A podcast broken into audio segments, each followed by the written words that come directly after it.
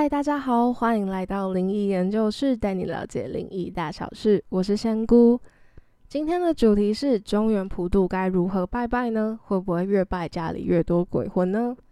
今天想要就是以仙姑的角度来分享跟小辟谣，就是但是最主要是想要分享说，如果是仙姑自己的话，会怎么就是进行这个中原普渡的祭拜活动。那也想要说一下，其实会不会拜拜越来越多好兄弟聚在家里？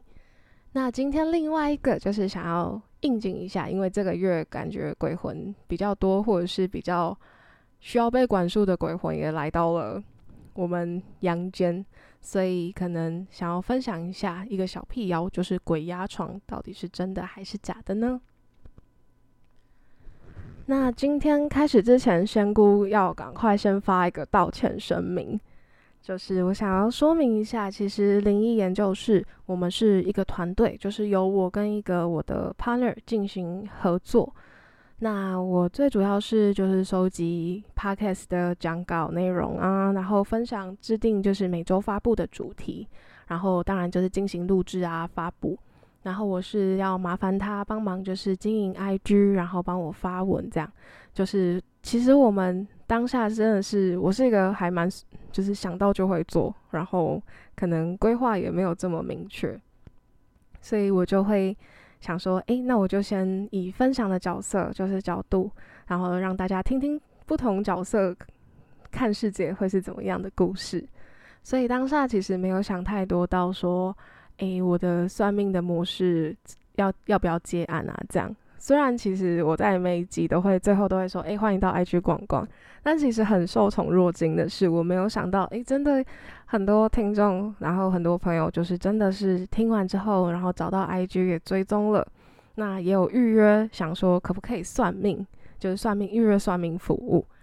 那仙姑这边要道歉的就是让大家等很等很久，就是我的讯息，因为毕竟我有一点呃小新手，就是我之前没有经营过 IG，所以有些讯息就是呃他的陌生讯息是在另一个地方点开这样。那我之后真的仙姑有在努力检讨自己，会好好的安排好自己的工整个工作流程这样子。那因为之前也是帮朋友或是朋友的朋友这些比较有呃认识关系的人来算命，就提供这个服务，所以其实我没有很明确的，比如说价格也好，售后服务也好，就是我这边就是没有很明确，就是甚至他们有问题也会可以直接赖我这样子，所以。接下来的话，我会跟我的 partner 好好的讨论跟调整，说我们该怎么，比如说预约算命服务，或者是怎么提供算命服务，就是它的详细的呃流程跟不管是流程啊、价格啊，我们算命的模式跟我的想要呃送大家的小赠品、小服务该怎么做，我想说也不要让大家感觉不好。那现在已经收到私讯的朋友呢，就是我有回复的呢，就会呃先预约时间了，然后也会好好的就是跟大家好好沟通，跟大家好好说明这件事情。那之后大约在九月的时候，我会呃跟我的 partner 正式推出呃讲解这个服务该怎么进行，或者是这个这个服务的话什么时候会推出这样子，因为我想说也不希望让大家太失望。那也希望大家真的是听完之后有得到解答，这是我最喜欢也最想要的一个目标。那所以也抱歉让大家久等，然后也有一点草率的就先发布这些故事，然后让大家就是在我还很模糊的时候，然后还愿意这样继续等待。那这是先顾自己的小感动，对，所以有一点点没有逻辑，有点乱。那请如果喜欢我们的话，也继续关注我们，然后订阅我们，也追踪一下我们的 IG。仙姑正在努力当中。好，那就开始我们今天的主题吧。今天的主题第一个先分享中原普渡要怎么拜拜，因为到了这个月份，很多的就呃商办大楼啊，很多公司，然后很多自己家里呃的住宅大楼，还有自己的可能是透天租租。等等，这些其实大家都会，我是自己有收到蛮多讯息说，诶，是怎么拜？然后要怎么样的一个流程？那会不会拜完之后，好兄弟因为太好吃了都不走了，然后就留在我家？那其实仙姑要说一下，就是其实不用太担心，因为家里其实都有地基主，而且其实在这个月份，虽然他们有比较自由的时间跟空间，那但是他们也是受到一定的规范，就是可能你吃了之后，就是要在一定的时间回到某一个地点等等，可能会有这类的规范，所以其实大家不用太担心说，诶，我真的拜完，然后就很多人卡着什么的。对在以仙姑的视角当中是不会，就其实，呃，这个是要被卡，其实也要看一些机缘的，就是也是真的没有这么频繁或这么容易，不然就是这件宗教就不会是让大家有点半信半疑的状况这样，所以大家就是可以安心。那如果是仙姑自己拜的话，我的话我会先，当然就是准备完贡品之后。我会点在点香完，我就会说我的姓名、我的生日，然后跟我们家的住址。那住址的讲完之后呢？哦，抱歉，刚才的家庭成员都要讲，就是讲完所有家庭成员的姓名，然后再讲完，再来再讲住址。那住址讲完之后呢，就会说，诶，这个是我们今天准备的一些小贡品，那也就请好兄弟享用。就是这一个呃，这些我们精心准备的一个呃饭菜，那也希望就是好兄弟可以有更好的归宿啊，或者是呃，也可以就是让我们呃，就是这一区的话，可以吃完的话就安心的离开，然后去到自己呃喜欢的地方或是该去的地方等等的，就是保持着就是让他们好好的可以吃一顿自己精心准备的饭菜。那其实就是保持感谢他们心情，然后也可以简单说一句呃什么辛苦啊什么的，但就是不用一直聊天下去了，就是跟他们就是说意思一下说，诶，招待一下他们。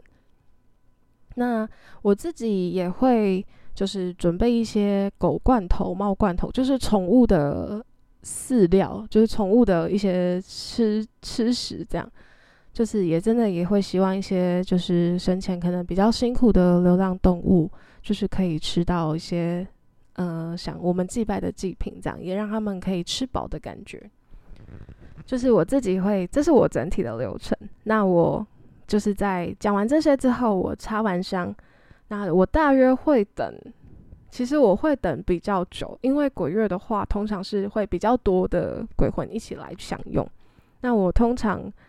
会尽量等到半小时至一小时。虽然说有些人等说什么，诶，一炷香的时间啊等等，但我自己就是会，呃，说说就是也会说一下，大约就是半小时到一个小时左右。那我就会才会去收掉这些贡品，然后再去烧金纸。但其实烧金纸只是因为，呃，我们家自己拜拜的时候，烧金纸的地方离贡品的地方是不同的点，所以有点远。所以我自己会先拜完都烧完，然后再去烧。但烧金纸没有一定要就是在，呃，在哪一个前或后，就哪一个拜拜的前或后，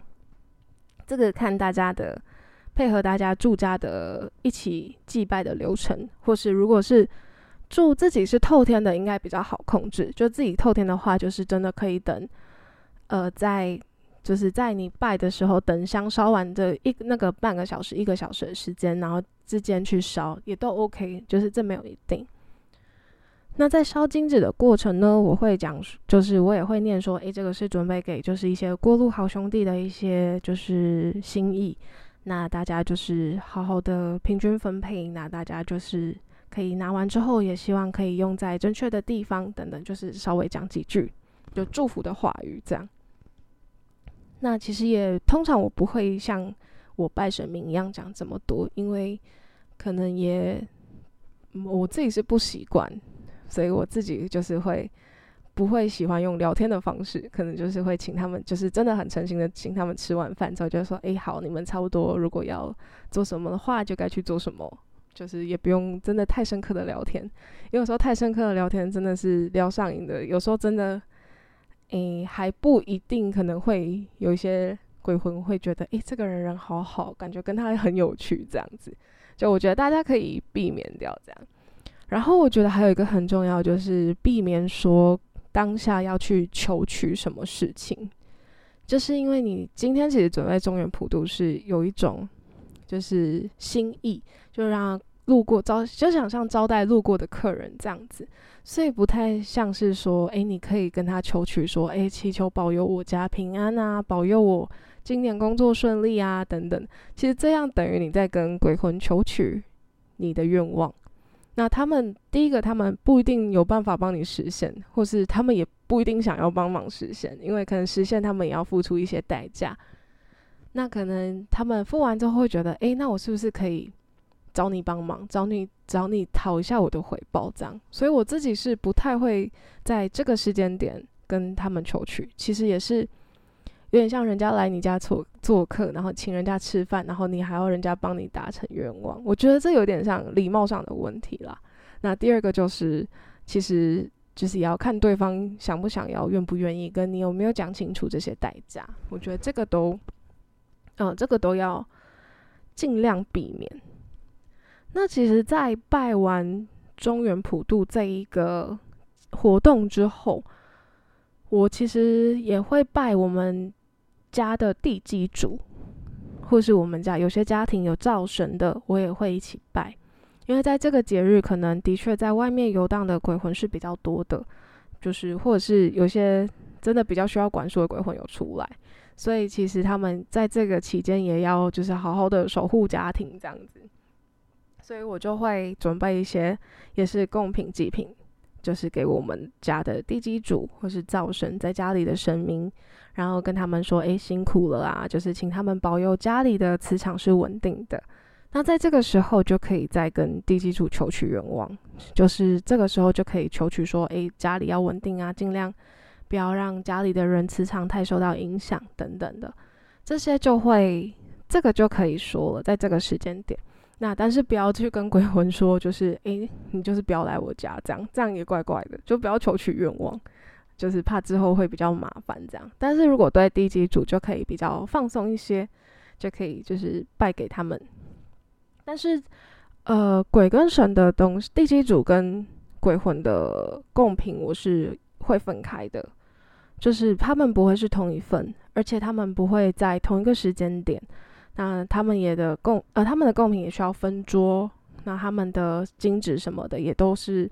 不要混在一起。因为如果有时候没有拜清楚或讲清楚，这样有点像分配不均。这样我该怎么分？那如果是地基组先拿到，或者鬼魂先拿到，我要不要分给另一个人？其实这个都会需要，就是要讲清楚。但是因为这个讲清楚真的太看当下状况，所以这里一律建议大家分开拜，然后分两份。那可能给神明的是需要准备比较精致的，比较呃比较。他们喜欢吃的，或者是稍微多一点，可能像便当啊之外，零食之外，再一个水果这样。虽然说中原普渡的拜给鬼魂的一定会量比较多，那我们拜给神明，因为心意上的部分，他们又常常在我们家，就是地基主常常待在家里的，所以我通常会准备的比较好，或者是比较精致一点点的给他们，就是一个心意，也谢谢他们在这个月这么这么的辛苦。那这个是我觉得在中原普渡上可以，中原普渡拜拜的时候可以避免掉，就是真的有家里越拜越多，或者是有求取了不该求取的愿望的状况。因为大家可能就是拜拜的时候都会习惯说，哎，就保佑我怎么样，保佑我怎么样。但其实在这个月，如果是中原普渡的话，真的很不适合讲这一句话。大家可以在拜的时候要小心一点哦。那也因为这一个月鬼魂比较多，然后我就会，呃，可能大家都会觉得，哎，好像身边很多灵体，这样很多鬼魂，那会不会我睡觉的时候也很容易鬼压床啊什么的？因为毕竟上一集有讲到，就是鬼魂其实真的也是蛮多地方都有的。那其实这边的仙姑要，呃，要一个很中立的角度，就其实很多的疾病。很多的生理现象，可能就是比如说鬼压床，它其实也是一个科学证实的一个呃一个身体出状况、身体生病的现象。就比如说像呃它的正式的学名我不太记得，就是嗯，但是我记得他有一个可以称呼为睡眠瘫痪的症状，就是你意识醒来，可是你的身体还没反应过来，所以会变成你身体没有办法动，但你精神已经醒来了，这就是一个鬼压床的现象。所以当这个现象频繁出现的话，其实我觉得第一步还是先看医生呢。就是 没办法，就是不是。虽然我自己是仙姑角度讲这句话怪怪，但真的仙姑也要说，不是每件事情喝符水就可以解决的。所以如果真的是太频繁的话，建议大家还是找专业的医生。那但是以仙，因为以仙姑的视角是我自己是可以分辨是真的还是当下是鬼压床，还是我真的是太累了才会造成这个现象。那其实大家要分辨的话，可以分辨说，诶，你今天有没有做噩梦，或者是你鬼压床发生的时候，你有没有做噩梦，或者是你有没有听到身边有一些声音，或是觉得越来越毛骨悚然的感觉，就是可能你会看到有些阴影啊，或是毛骨悚然的感觉，或者是你会听到某一些不太寻常的声音，这个部分就会是鬼压床。那如果是其他可能。呃，在大家工作压力比较大，或是心情非常烦躁哦，或者是有服用睡眠类的药物，可能呃褪黑激素啊，或者是一些安眠药等等这些这种药物的状况下，就真的蛮容易出现鬼压床，就是意识先醒，然后身体没醒的。因为之前就是仙姑有一阵子也是睡得非常不好，但我当那个时候就有有被鬼压床，但是其实当下他真的只是睡眠瘫痪。因为我真的就是也没有感觉到任何东西，那我后来才发现说，哎，其实哦，原来这个真的也会影响到我自己，就是比如说用药或心情上。所以如果大家下次如果遇到鬼压床的情形的话，可以先冷静一下，就是判断自己是不是突然被惊醒，还是突然做噩梦被吓醒，还是说真的是被压床的时鬼压床的时候，真的身边有一些阴影啊，或是不能。就是听到不寻常的东西，那这个状况就可能建议大家可以去一些比较大的宫庙拜拜，或是找自己信任的老师去咨询去解决。